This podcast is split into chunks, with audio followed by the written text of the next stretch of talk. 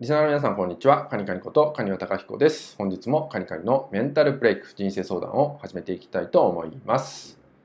今回いただいているご相談は、えー、マイナス思考になることはいけないことなのでしょうか？といったような質問となります。すごくシンプルで面白い質問だなと思ったんで取り上げさせていただいたんですけど、まあマイナス思考になることはそもそもいけないんですか？ってことですよね。そう、まあ、結論を言うと、まあ、僕がね思うことなんですけど僕はいけなくないとは思います別にいけないことではないと思うんですけどただそのマイナス思考になってしまう、まあ、自分自身っていうのがね、まあ、あるからこういうご相談をいただくってことだと思うんですけどそんな自分で苦しい思いをしているんだったらまあいいことではないのかなって思うんですよね。そのマイナス思考によって自分が苦しくなってストレスを抱えてしまって例えば人間関係に影響出ちゃっている自分のやりたいことができなくなっているとか自分自身にマイナスに働いてしまっているんであれば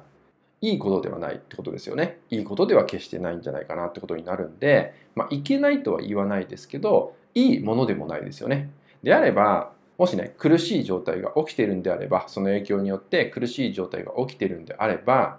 えー、ぜひですね、自分の真ん中を知るってことをね、意識してほしいんですよね。そう、フラットな自分とか、自分軸なんて言いますけど、そういう自分を追求していく。自分にとって真ん中にいる時って、どんな時なんだろうか。まあ、落ち着いてる時ってどういう時なのか何してる時なのかその時の体の状態どうなのか呼吸はどうなのかとかねそうそういうことをどんどんどんどん日常生活の中で自分チェックですね自分チェックをして自分を知っていくってことをすると、まあ、少しずつその真ん中の位置っていうのが見えてくるし分かってくると思うんですよね。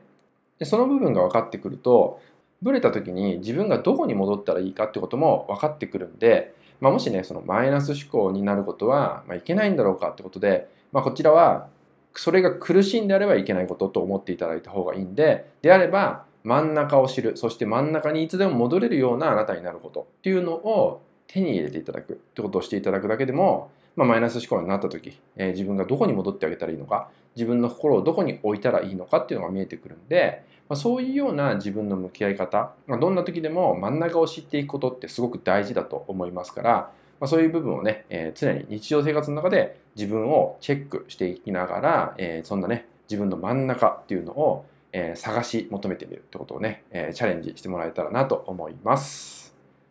はい、それではですね、今回の内容は以上になります。最後までご視聴いただきましてありがとうございました。